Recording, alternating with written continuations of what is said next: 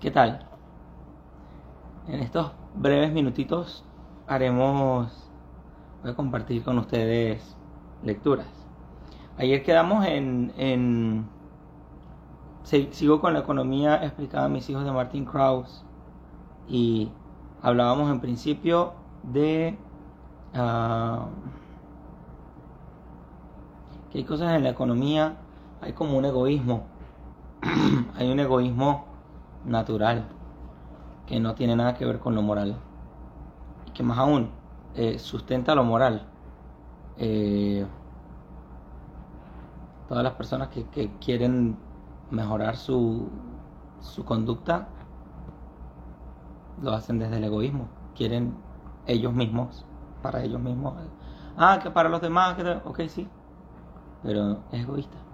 Okay. Ah, no le está quitando nada a nadie, están dando. Ok. Bueno. Eh, entonces, dice, muchos libros de economía de fines del siglo pasado y principios de este analizaban las alternativas a las que se enfrentan los individuos con el ejemplo de Robinson Crusoe, quien, aún encontrándose en una isla desierta, debía tomar decisiones, debía elegir entre descansar o trabajar. Hmm. así que se ve mejor. Es entre descansar o trabajar. entre sacrificar consumo para ahorrar recursos y convertirlos en útiles herramientas o no hacerlo. Cruzó solo en la isla, tiene que tomar en cuenta buena parte de las categorías que la economía analiza. Consumo, ahorro, inversión, productividad, preferencia temporal, interés y demás. Esas categorías se mantienen a menudo en circunstancias en que no existe un solo individuo, sino varios relacionados entre sí. El caso de Crusoe, a partir de la llegada de Viernes en la isla, a la isla, por ejemplo. Se trata entonces de analizar los intercambios, las relaciones voluntarias que se establecen en el mercado cuando las personas cooperan unas con otras. La figura de Robinson Crusoe fue abandonada por los textos de economía. En verdad, es una pena que haya sucedido así.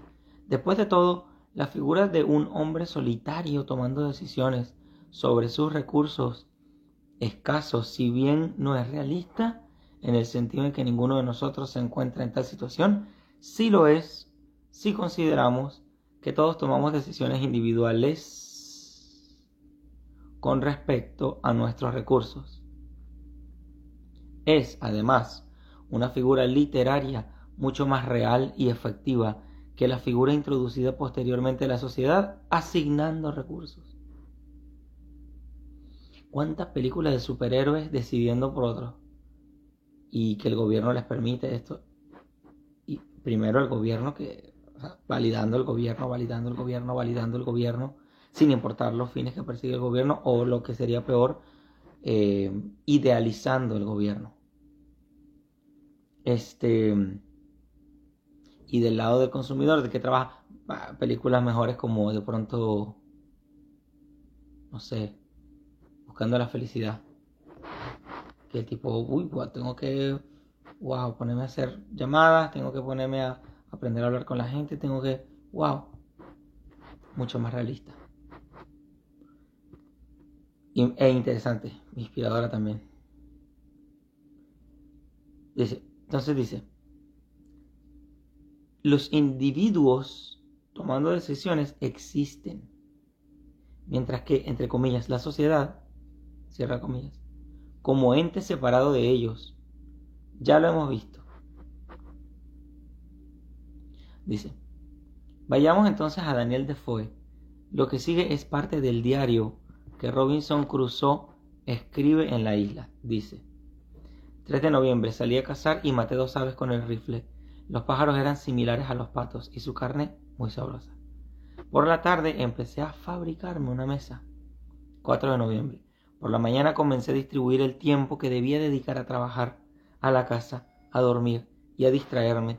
Así decidí salir todas las mañanas a cazar durante dos o tres horas, siempre que no lloviese. Después trabajaría hasta las once en punto. A esa hora comería lo que tuviese. Dormiría un rato desde las doce hasta las dos, ya que en ese momento del día hacía mucho calor. Y me pondría a trabajar de nuevo por la tarde. Empleé todo mi tiempo asignando al trabajo este día y el siguiente en fabricar la mesa, pues aún era un trabajador poco hábil. ¿Cuántos de nosotros estamos construyendo una mesa o varias mesas? Pero el tiempo y la necesidad me convirtieron en un buen artesano. ¿Cómo le habría sucedido a cualquiera que estuviese en mis circunstancias? Dice. Uno de los medios principales, el tiempo, es de una escasez irremediable, ya que no somos inmortales y tenemos ciertas necesidades que no esperan. Robinson, aunque esté solo en la isla, tiene que distribuir el tiempo que va a dedicar a cazar, dormir, trabajar, distraerse. Esta es una clara decisión económica. Vamos a la división del trabajo. Creo que con esto ya va a cerrar el...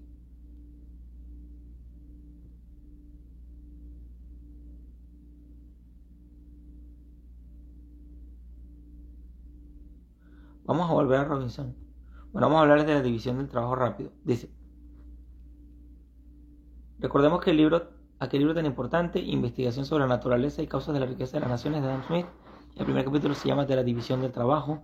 Ahí Smith explica los beneficios de este mecanismo y afirma que en él se basa el origen de la riqueza, presentando un ejemplo muy sencillo.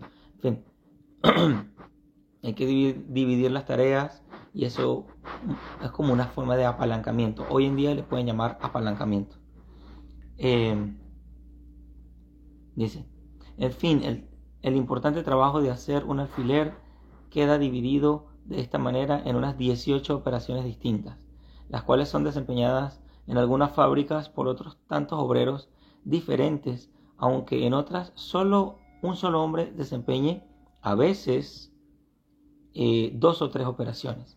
he visto una pequeña fábrica de esta especie que no empleaba más que 10 obreros, donde por consiguiente algunos de ellos tenían a cargo dos o tres operaciones, pero a pesar de que eran pobres, por tanto, no estaban bien previstos de la maquinaria de vida, podrían eh, cuando se forzaban a hacer entre todos más de 48 mil alfileres, cuya cantidad dividida entre 10 correspondía a 4.800 por persona.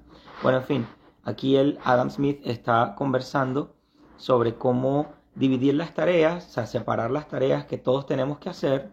Eh, un solo producto se compone de muchas cositas, de muchas eh, actividades que se realizan y dividir, el, em, dividir esas tareas eh, es apoyarse en las habilidades de otras personas, en mm, una cooperación, multiplica la, capacidad de producción, la riqueza, y, y bueno, y esto sin, entrar en, hablar de lo que es el potencial, la capacidad de producción que te multiplica una maquinita.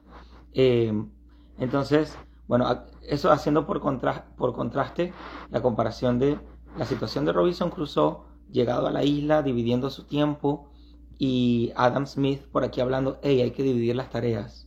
Entonces, luego el libro llega acá a un punto en el que va concluyendo en, esta, en este capítulo diciendo, en el comienzo de la novela Robinson recuerda los consejos de su padre, preocupado por la personalidad aventurera e imprudente del hijo.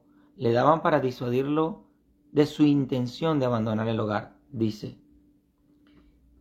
Me dijo que era propio de hombres desesperados por un lado o de los ambiciosos que aspiraban a fortunas superiores, por otro, el irse al extranjero en búsqueda de aventuras, intentando medrar y hacerse famosos con empresas y en asuntos de condición fuera de lo común, que todo ello estaba o bien muy por encima de mí o bien muy por debajo de lo que merecía, que lo mío era el promedio, o lo que podría llamarse el grado superior de la vida común, que según su larga experiencia era el mejor estado del mundo, el más adecuado a la felicidad humana, que no estaba expuesto a las miserias y sinsabores, al trabajo y los sufrimientos del estamento manual de la humanidad, ni se veía tampoco dificultado por el orgullo, el lujo, Entonces el, el, padre de Robinson Crusoe le dice, hey, búscate una vida mediocre prácticamente.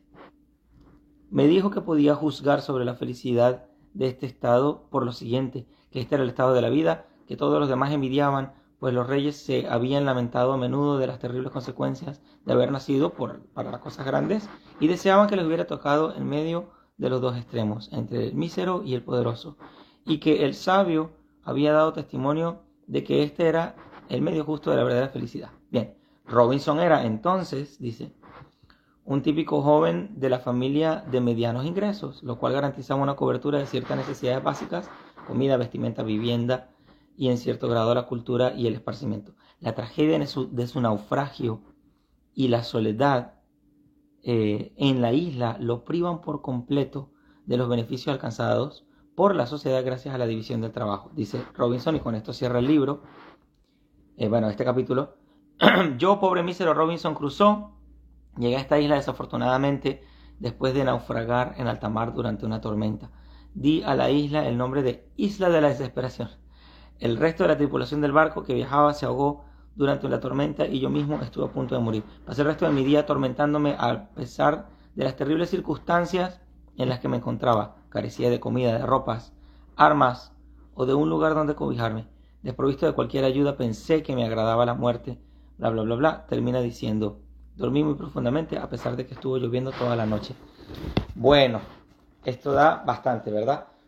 Bueno, en este capítulo, eh, Martin Krauss nos quiere decir nuevamente que es importante dividir el trabajo en tareas pequeñas para producir más y que lo que vivimos hoy en día es el resultado de mucha división de trabajo, de, muchas personas que hacen cosas individuales. Bueno, el propósito de esto es sobre todo em, realzar la importancia que tiene la, tarea de gente que hace trabajos singulares, eh, en Estados Unidos se nota muchísimo cómo gente que hace trabajos aparentemente eh, muy limitados, limitantes, son los que sostienen la economía de un país enorme eh, y con muchísimo alcance y bueno, muchas capacidades.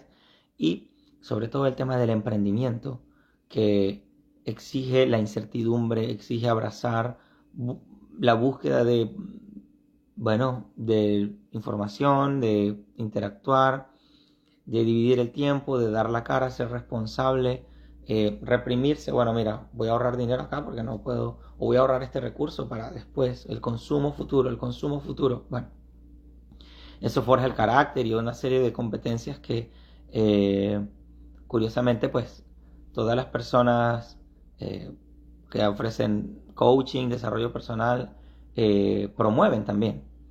Bueno, eh, finalmente, bueno, habla de que, de que es importante, es como, me parece que esto es un llamado a la conciencia de, mirar con gratitud nuevamente. Es un tema como que muy recurrente, ¿no? Hablar de gratitud, eh, ver con gratitud lo que tenemos alrededor. Y también em, eso es como a, manera de, hacer una pausa y decir, oye, mira, gracias a Dios o gracias a a mis padres, a, no sé, el destino, mira, todo esto, ¿no? Eh, pero hacia adelante es cómo yo puedo repetir esto, cómo yo puedo producir riqueza, cómo yo puedo eh, ayudar a otros, cómo yo puedo impulsar a muchos o cómo puedo sí, producir riqueza para, para compartir, este, para tener una mejor vida, etcétera, etcétera. Bueno, eso ha sido el tercer capítulo de este libro de la economía explicada a mis hijos, con cuentos y con historietas. Martin Krauss de una manera brillante vuelve a, explicarnos una realidad de la economía. El próximo capítulo se llama La cooperación social, eh, lo que es cooperar, colaborar, y de eso hablaremos mañana. Bye bye.